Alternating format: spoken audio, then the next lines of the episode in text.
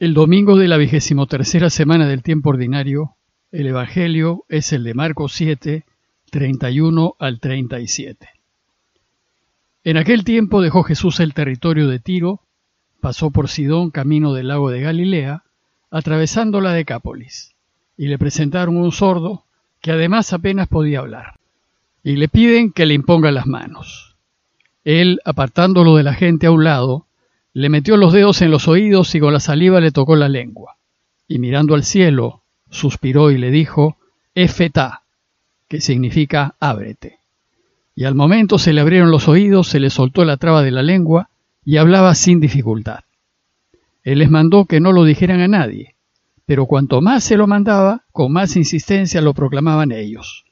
Y en el colmo del asombro decían, todo lo ha hecho bien.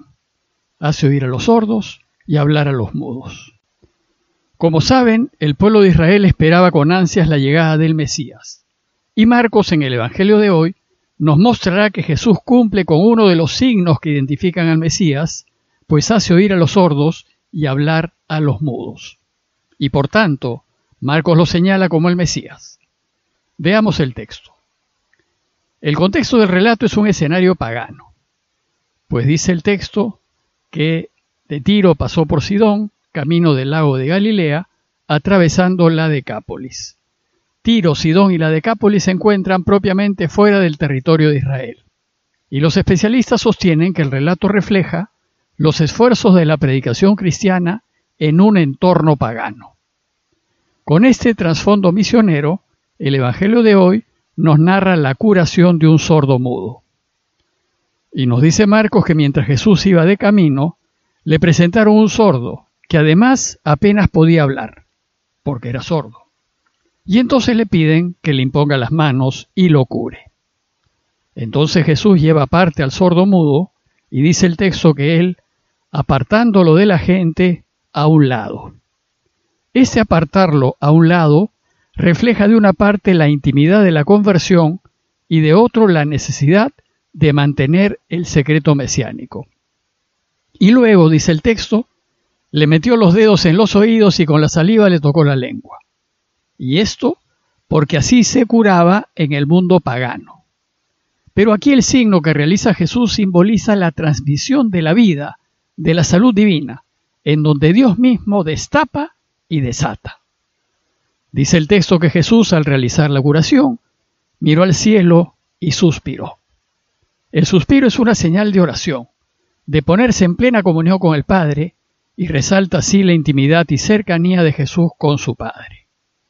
A diferencia del mundo pagano, la curación que realiza Jesús no es un acto de magia, no es como los curanderos, sino que es una intervención divina. Y después dijo, Efetá, que significa ábrete. El Padre, por intervención del Hijo, abre los oídos a los hombres destapa los oídos de aquellos que los tienen, pero que no oyen. Y el texto nos dice que al momento se le abrieron los oídos, se le soltó la traba de la lengua y hablaba sin dificultad. Y una vez que oye, ya puede ponerse a anunciar la buena noticia. El relato termina diciéndonos que a consecuencia de esta curación, la gente empezó a relacionar a Jesús como el Mesías esperado, y decía, en el colmo del asombro, todo lo ha hecho bien hace oír a los sordos y hablar a los mudos. En el Evangelio, la gente que alaba a Jesús por lo que ha hecho son los cristianos. Como saben, los Evangelios son catecismos que nos quieren enseñar de Jesús. Y Marcos aquí nos está hablando a nosotros, a los cristianos.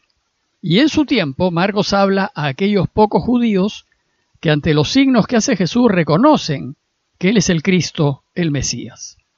Pues las grandes mayorías judías que no se hacen cristianas no van a ver en esos signos que nos presenta Marcos la prueba de que Jesús sea el Cristo. Por su parte, el enfermo es un sordo que apenas podía hablar.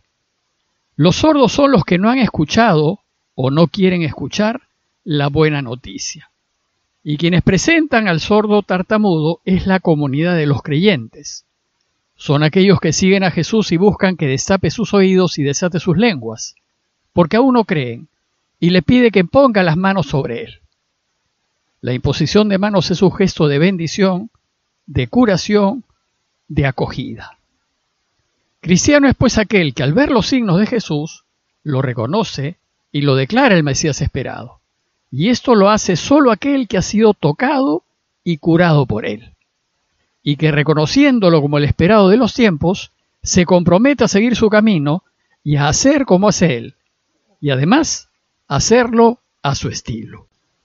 El Evangelio de Marcos, en una frase que pasa casi inadvertida, nos hace notar el estilo y el modo de proceder de Jesús. Y dice el texto que Jesús les mandó que no lo dijeran a nadie, pero cuanto más se lo mandaba, con más insistencia lo proclamaban ellos. Sucede que las obras de Dios no se pueden ocultar, y la multitud lo alaba diciendo, todo lo ha hecho bien. Jesús, como en el Génesis, en donde vio Dios que todo lo había hecho bien, realiza una nueva creación demostrando que Él es efectivamente Dios. Sin embargo, el estilo de Jesús es la discreción, el anonimato, el pasar desapercibido. Procuró siempre mantenerse discreto, no buscó famas ni honores, más bien los rechazó. Humilde nunca buscó anunciarse a sí mismo, sino anunciar el reinado del Padre. Y más bien buscó ayudar en la forma más anónima posible. Y Jesús espera que el cristiano, el que quiere seguirlo, actúe de esta misma manera. Después de dos mil años, nosotros somos del grupo de aquellos que reconocen que Jesús es el Mesías, el Hijo de Dios, el que tenía que venir al mundo. Y como hace dos mil años, somos de aquellos que queremos seguir su camino, que queremos seguir su estilo y su modo de proceder, y queremos comprometernos a poner en práctica el mandamiento del amor. Pero este camino que Jesús nos propone supone un modo de proceder que no es el del mundo. El camino cristiano no busca ni la fama, ni los honores, ni la superioridad, ni el poder, ni la gloria. Esta propuesta cristiana es totalmente contraria a la propuesta del mundo. Vivir cristianamente supone un modo de proceder distinto al modo de proceder del mundo. Pues mientras que el mundo propone que uno esté siempre por encima de los demás, procurando ganar y pisando al otro para mantenerse así, el camino cristiano supone y propone todo lo contrario. Ayudar, perdonar, servir y preferir perder antes que hacer daño. Se trata pues de dos escalas de valores totalmente diversas. Son dos maneras opuestas de vivir, son dos estilos diametralmente contrarios. Pero solo el modo de proceder cristiano es el que nos hace verdaderamente felices. El problema es que lo que ofrece el mundo es mucho más atractivo, cómodo y fácil de conseguir que lo que propone el cristianismo. Y desgraciadamente muchos cristianos se dejan envolver por la fascinación del mundo y acomodan sus vidas al estilo del mundo. En cambio, el camino cristiano requiere de esfuerzo, pues es una opción por pasar desapercibido y perderse en el anonimato. Ante estas propuestas tan opuestas y divergentes, ¿qué es lo que hace un cristiano que no ha conocido bien a Jesús ni ha meditado en profundidad su camino? lo que hace es mezclar estos dos caminos. De una parte va a llamarse cristiano, va a ir a misa y va a decir que es seguidor de Jesús, pero en la práctica actúa, se comporta y vive con los valores del mundo. Y vivir así hace mucho daño al cristianismo y deja muy mal parado al camino de Jesús. El problema es que nosotros, no obstante declararnos cristianos, Vivimos envueltos en los valores del mundo y actuamos y juzgamos según los valores del mundo. Juzgamos en función de las apariencias, actuamos en función del dinero y del poder. Es decir, nos movemos en función del que dirán y no procedemos como nos enseña el camino de Jesús y por eso discriminamos, separamos, marginamos. Y nos volvemos así un antitestimonio del camino cristiano. Cuando hacemos así somos incoherentes, falsos, perdemos autenticidad y dejamos en la práctica de ser cristianos.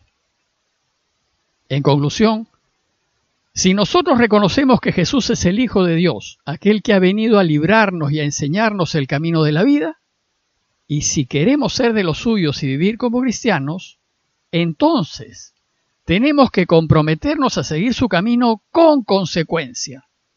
No podemos decir que somos de Él y seguir viviendo según los valores del mundo.